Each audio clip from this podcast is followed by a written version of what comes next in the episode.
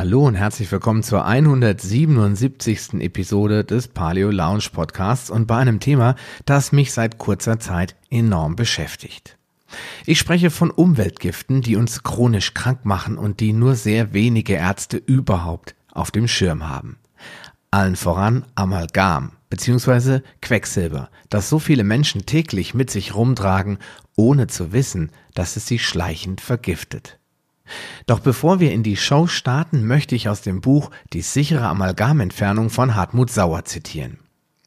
Grundsätzlich besteht bei jeder chronischen Erkrankung der Verdacht, dass Schwermetalle an ihrer Entstehung maßgeblich beteiligt sind. Dr. Frank Liebke.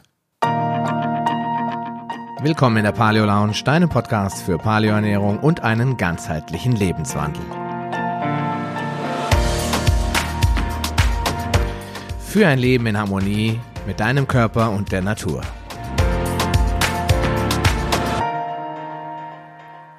Ja, bevor wir in die heutige Episode durchstarten, möchte ich dich auf meinen neuen Podcast Gesunde Häppchen aufmerksam machen.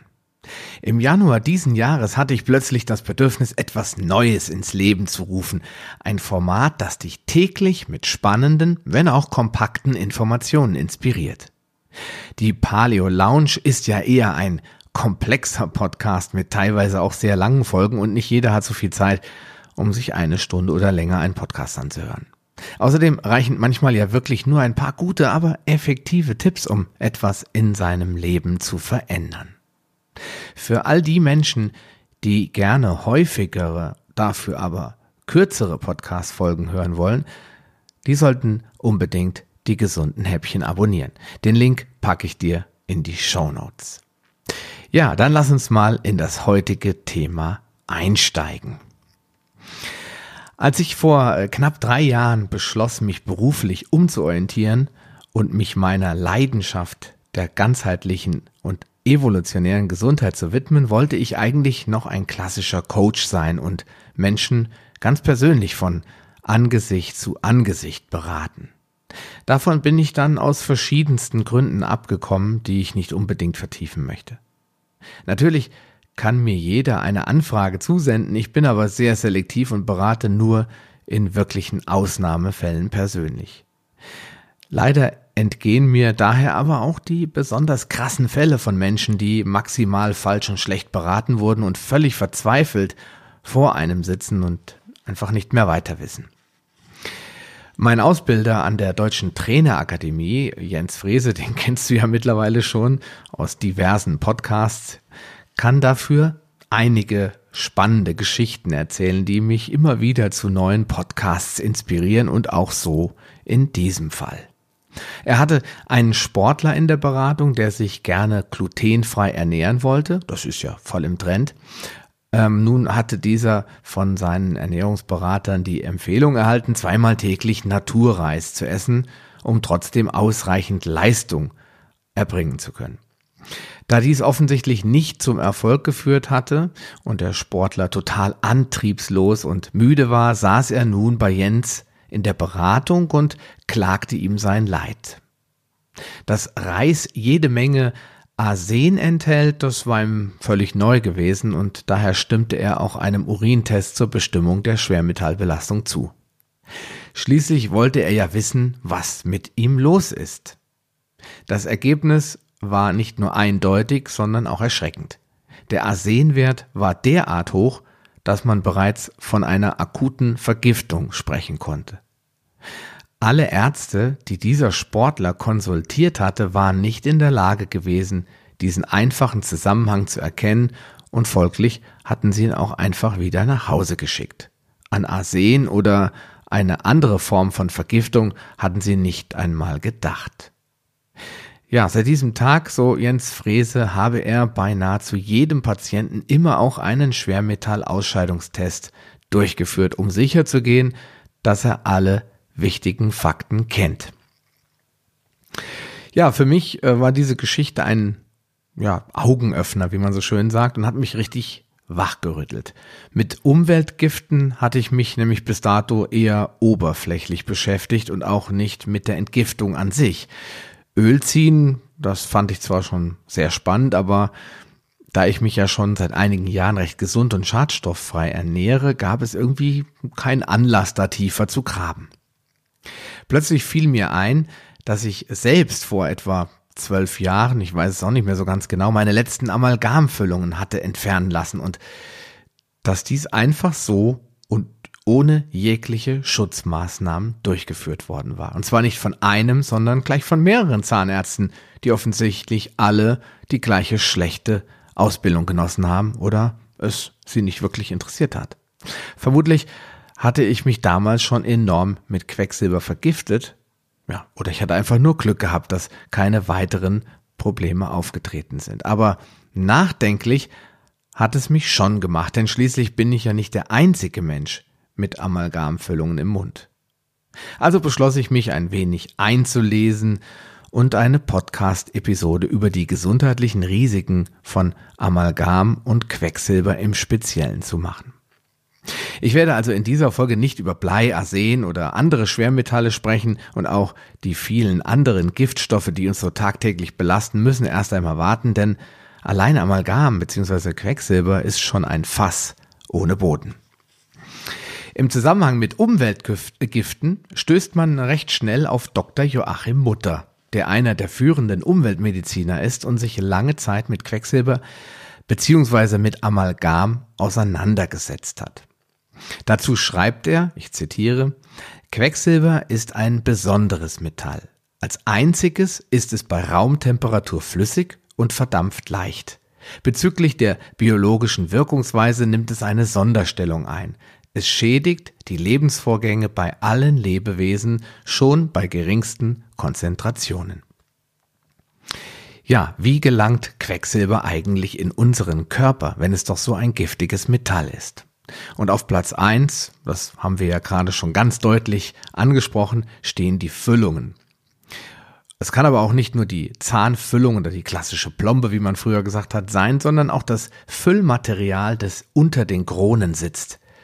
Und äh, deswegen ist das auch der Fokus der heutigen Episode und nicht die anderen Mittel und Wege, in, auf die Quecksilber in deinen Körper gelangen kann. Denn auf Platz zwei sind dann schon die Nahrungsmittel zu finden, zum Beispiel Fische und Algen. Hier gilt es zu sagen, dass ähm, vor allen Dingen die Fische, die in der eigenen Nahrungskette ganz, ganz oben stehen, besonders hoch belastet sind. Man hat sich das mal angeschaut, das kann ich ja hier mal als Anekdote nennen, und da haben vor allen Dingen Haie, die wir ja zum Glück nicht essen und auch nicht sollten, da sie vom Aussterben bedroht sind, und Schwertfische und Thunfische eine enorm hohe Quecksilberbelastung.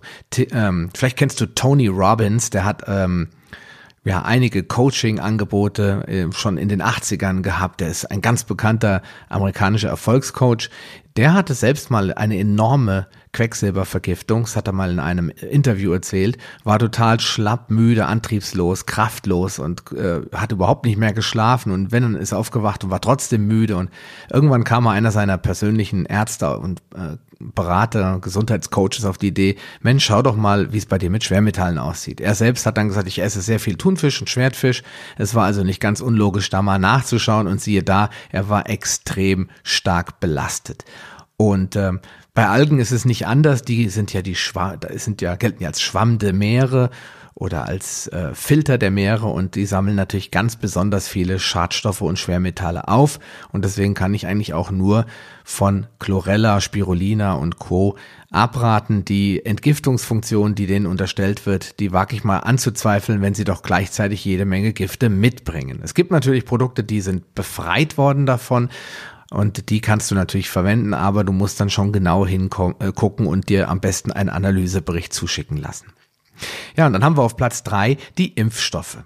Das wird immer gerne von der allgemeinen äh, Wissenschaft, vor allen Dingen von Ärzten und pharmazeutischen Herstellern strick, äh, strickstens, strengstens, Entschuldigung, abgewiesen. Aber auch hier gibt es genug wissenschaftliche Quellen, die äh, das untersucht haben, dass Thiomersal, in dem Fall ein Quecksilber, ähm, Adjuvanz, das eingesetzt wird, um eine Immunreaktion herauszufordern, durchaus ähm, das Quecksilber in den Körper transportiert und dort auch ablagert. Also kannst du auch auf die Art und Weise ja, Quecksilber in deinen Körper bekommen. Und nicht zuletzt auf Platz vier über die Atemluft. Zum Beispiel ähm, durch Energiesparlampen. Auch das hat man in einem Zoom, ZDF-Zoom-Bericht mal ganz eindrucksvoll nachgewiesen wie diese Energiesparlampen das ähm, Quecksilber ausgasen, obwohl sie das eigentlich niemals dürfen sollten. Und äh, dann haben wir natürlich noch die Leuchtstoffröhren, die heute zum Glück fast nicht mehr vorkommen. Wenn es eine LED-Röhre ist, hast du das Problem nicht, aber alle klassischen Energiesparröhren oder sogar noch Opas alte Leuchtstoffröhre kann Quecksilber oder hat in der Regel Quecksilber drin und das kann ausgasen. Plus die Gefahr, wenn die Lampen runterfallen, dann hast du natürlich ein richtiges Problem, musst dann eigentlich das Haus verlassen für 15 bis 20 Minuten, bis das abgegast ist und weggezogen ist. Und dann darfst du es nur mit Klebeband ähm, aufnehmen, die Scherben und nicht fegen und also alles ein Zeichen, dass man diese Sachen nicht im Haushalt haben sollte. Und nichtsdestotrotz oder äh, an allerletzter Position, sage ich mal, stehen da natürlich auch die klassischen Möglichkeiten, sich zu verpesten, nämlich über Abgase oder vielmehr eher Kraftwerksgase, denn viele Prozesse in der Industrie resultieren oder verursachen Quecksilber, das dann in irgendeiner Form in die Luft kommen kann. Wozu also ganz in der Nähe eines Kraftwerkes kann das auch eine Quelle von Quecksilber sein. Ja, außerdem gibt es noch ein paar andere Möglichkeiten, wie zum Beispiel im Bergbau, vor allem beim Abbau von Gold. Da du jedoch, davon gehe ich mal aus, nicht in diesem Bereich tätig bist, das sollte das für dich ja kein Problem darstellen. Schauen wir uns in Deutschland um, dann können wir also davon ausgehen, dass die meisten Menschen, die eine deutliche Quecksilberbelastung aufweisen, diese größtenteils über die zahnmedizinische Behandlung bekommen haben. Und äh, gerade hier wird es jetzt echt übel, denn Quecksilber ist nicht nur toxisch, es ist bis zu 800 Mal so giftig wie andere Materialien, die in der Zahnmedizin eingesetzt werden, zum Beispiel Gold, Titan oder Kunststoffe. Das Allerverrückteste ist jedoch, dass obwohl das so ist und Studien aus den 90ern ergaben, dass vermeintlich oder vermutlich 30 Prozent der Gesamtkosten des Gesundheitssystems vermeidbar wären, würde man Amalgam als Zahnfüllmaterial verbieten, es auch heute noch als Standardleistung angeboten und von der gesetzlichen Krankenkassen bezahlt wird. Nachweislich Deutlich unbedenklichere Zahnmaterialien wie Kunststoff, Komposite oder Zirkonoxid-Keramik werden jedoch nicht bezahlt. Meine Frau macht zum Beispiel gerade eine solche sichere Amalgamentfernung und hätte sie keine Zahnzusatzversicherung, dürfte sie 90 Prozent der Gesamtkosten aus der privaten Tasche zahlen. Selbst auf die billigste Kunststofffüllung muss der Patient eine Zuzahlung von im Schnitt 50 bis 200 Euro zahlen. Und dass das alles kein Unsinn ist, das bewies bereits 1996 die Tübinger Amalgamstudie, die mit 20.000 Teilnehmern durchgeführt wurde. Dabei kam heraus, dass die Menge an Quecksilber im Speichel von mehr als der Hälfte aller Teilnehmer so hoch war, dass die deutschen Grenzwerte für Trinkwasser dabei mehrfach überschritten wurden. Und über 30 Prozent der Speichelproben, die man untersucht hat, die überstiegen sogar noch den Grenzwert der Weltgesundheitsorganisation für die tägliche maximale Aufnahme von Quecksilber. Wenn man bedenkt, dass solche Grenzwerte ohnehin schon sehr hoch angesetzt werden, sind die Ergebnisse einfach nur noch erschreckend. Aber es kommt noch dicker, wie Joachim Mutter in seinem Buch Lass dich nicht vergiften eindrucksvoll aufzeigt. Von rund sechs Millionen Stoffen, die wir hier kennen auf der Erde, ist Quecksilber das sechsgiftigste Element und mit Abstand das giftigste aller nicht radioaktiven Elemente. Es wirkt zehnmal zerstörerischer auf Nervenzellen als Blei und es ist dreimal zerstörerischer als Arsen und Cadmium. Es gilt als hochgiftiger Sondermüll, sobald es außerhalb des Mundes ist. Unglaublich, aber sobald der Zahnarzt die Plombe entfernt hat, muss sie als Sondermüll entsorgt werden. Dabei wird dem Zahnarzt äußerste Sorgfalt und Gründlichkeit auferlegt. Komisch. Was Amalgam, also Quecksilber in unserem Körper anrichtet, scheint die Regierung bzw. unser Gesundheitssystem überhaupt nicht zu interessieren. Sondermülldeponie Mensch, sage ich da nur. Was Zahnärzte ganz oft missachten oder schlicht und einfach nicht wissen. Quecksilber kann schon bei Raumtemperatur verdampfen. Es darf also gar nicht einfach so entfernt werden, denn Bei den enormen Geschwindigkeiten, mit denen sich ein moderner Zahnbohrer dreht, entsteht eine sehr hohe Temperatur, die das Quecksilber zum Verdampfen bringt, von den dabei entstehenden Stäuben mal ganz zu schweigen. Also lieber drin lassen, oder? Glaubt man Dietmar Österreich, so ist das die beste Entscheidung. In einem Interview, das am 29. August 2018 in der Süddeutschen Zeitung veröffentlicht wurde, sagt er zumindest dazu, ich zitiere, Intakte Amalgamfüllungen sollten nicht entfernt werden.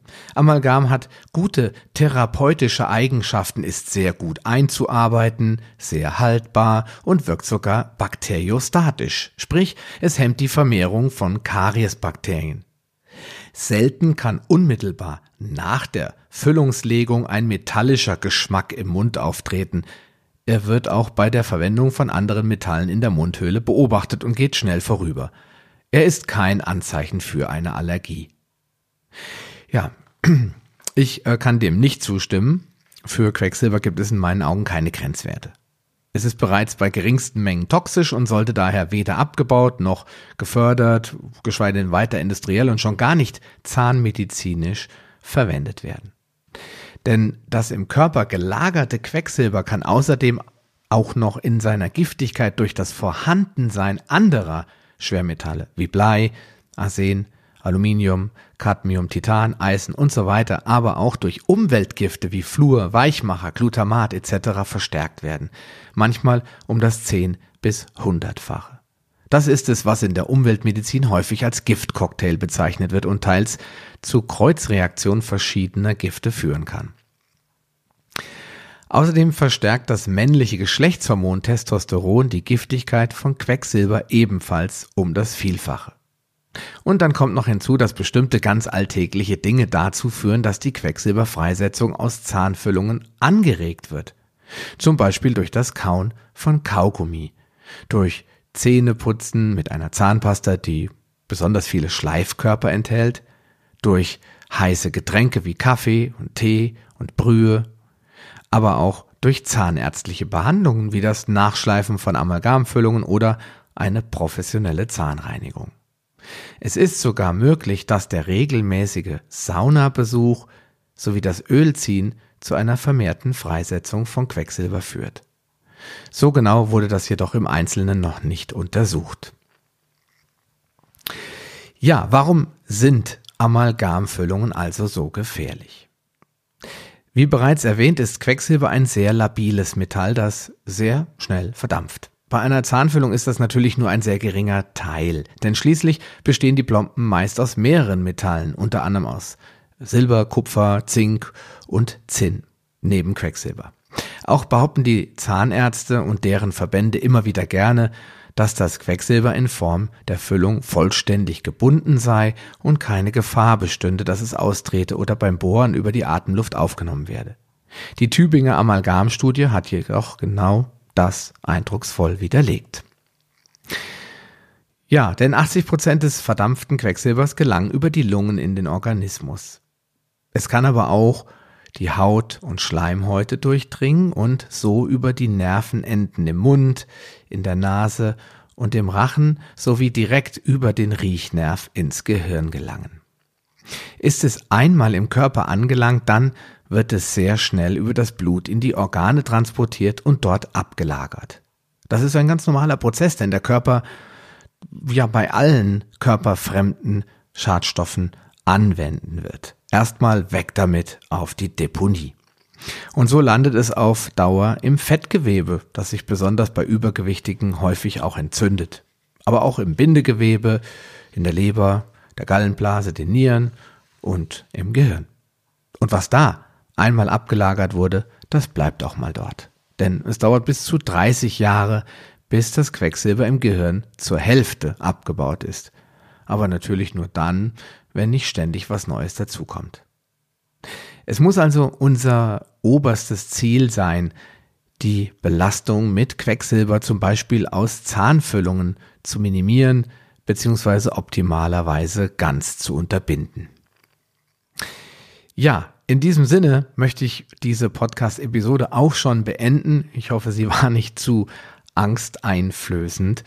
Ähm, aber ich denke, man muss deutlich darüber sprechen, was in der heutigen Zeit so alles in unserem Körper, ja, vorhanden ist, was wir uns so einbauen lassen oder wie der Zahnarzt sagt, was wir uns so legen lassen. Und ähm, hinzu kommen ja auch noch jede Menge andere Giftstoffe wie Pestizide und ja, wir sind langsam richtig gehend vergiftet und deswegen kann ich nur empfehlen, dass du dich mit dem Thema beschäftigst und auseinandersetzt und guckst, wo kannst du etwas verbessern. In der nächsten Podcast-Episode, dem Teil 2 dieser ähm, Amalgam-Serie, Miniserie, sag ich mal, möchte ich dir noch ein bisschen was darüber verraten, was Amalgam eigentlich im Körper so anrichten kann, woran du vielleicht auch erkennst, was ähm, dass du vielleicht eine Amalgam oder überhaupt eine Quecksilbervergiftung hast ähm, oder eine generelle Schwermetallvergiftung hast. Und ja, so ein paar andere Sachen noch, ähm, die vielleicht spannend sind im Zusammenhang mit Metallen im Mund. In die Shownotes packe ich dir natürlich noch den Link zur sicheren Amalgamentfernung. Ähm, da gibt es einmal ein Buch, dann gibt es eine tolle Seite, die der Hartmut Sauer aufgesetzt hat, wo auch Zahnärzte drin zu finden sind, die sich mit dem Thema ähm, sichere Amalgamentfernung beschäftigen. Ich muss dich allerdings schon mal vorwarnen, es gibt nicht so viele Ärzte, die nach diesem Verfahren arbeiten. Meine Frau fährt dafür extra ziemlich weit weg in den Hund zurück. Aber schau einfach mal in die Shownotes, da packe ich auch das Buch rein. Lass dich nicht vergiften von Dr. Joachim Mutter. Und dann möchte ich dich noch darauf hinweisen, dass es natürlich Möglichkeiten gibt, die eigene Amalgam, beziehungsweise Quecksilber, ich, Entschuldigung, dass ich immer auf Amalgam rumreite, das hat mich jetzt so gefasst, das Wort. Äh, also es gibt für dich Möglichkeiten, die Belastung mit Schwermetallen im Urin zu prüfen. Das ist nicht die beste Möglichkeit. Die beste Möglichkeit besteht in einem sogenannten Schwermetallmobilisationstest. Den kann aber nur ein Arzt durchführen, äh, entweder mit DMPS oder mit DMSA. Allerdings ähm, reicht es ja vielleicht schon, wenn du einen Urintest mal machst und schaust, okay, ich bin ständig müde, ansonsten habe ich eigentlich keine Symptome. Das kann tausend Gründe äh, haben. Das kann auch sein, dass einfach zu viel arbeitest. Aber schau dir das doch mal an. Das packe ich dir auch in die Show Notes. Da gibt es einen äh, Urintest von der Firma Medivere. Und du erhältst auch mit meinem Gutschein fünf Prozent Rabatt auf jede Bestellung, die du dort tätigst. Und ja, vielleicht gibt dir das einen ge gewissen Wink oder Hint in die richtige Richtung und du weißt, wo du vielleicht dran arbeiten musst. Den perfekten Wert erhältst du allerdings nur, wenn du zum Arzt gehst und sagst, dass du einen DMSA oder DMPS Mobilisationstest machen willst. Nämlich dann wird das ähm, die Ausscheidung direkt untersucht und dann kommen einfach bessere und äh, transparentere und vor allen Dingen auch verlässlichere Werte dabei rum. In diesem Sinne, ich wünsche dir noch einen schönen Tag Lass es dir gut gehen, bleib gesund, wir hören uns dann nächste Woche wieder. Bis dahin, dein Sascha Röhler. Schön, dass du dran geblieben bist. Die wichtigsten Informationen zu dieser Folge findest du in den Show Notes unter palio-lounge.de slash pl. Dort findest du alle Podcast-Episoden auf einen Blick. Oder gehe auf palio-lounge.de slash Folge und ergänze die entsprechende Nummer. So findest du zum Beispiel unter palio-lounge.de slash Folge 76 die Shownotes der Episode 76. Wenn dir diese Folge gefallen hat und du etwas für dich mitnehmen konntest, dann würde ich mich über deine ehrliche Bewertung freuen. Eine Anleitung, wie du diesen Podcast bewerten kannst, findest du unter palio-lounge.de slash podcast bewerten. Deine Bewertung hilft mir sehr, diesen Podcast bekannter und vor allem sichtbarer zu machen, damit auch andere Menschen davon profitieren können. Ich freue mich schon jetzt, dich bei einer der nächsten Folgen wieder begrüßen zu dürfen und wünsche dir viel Erfolg bei der Umsetzung deiner persönlichen Ziele. Bleib gesund, dein Sascha Röhler.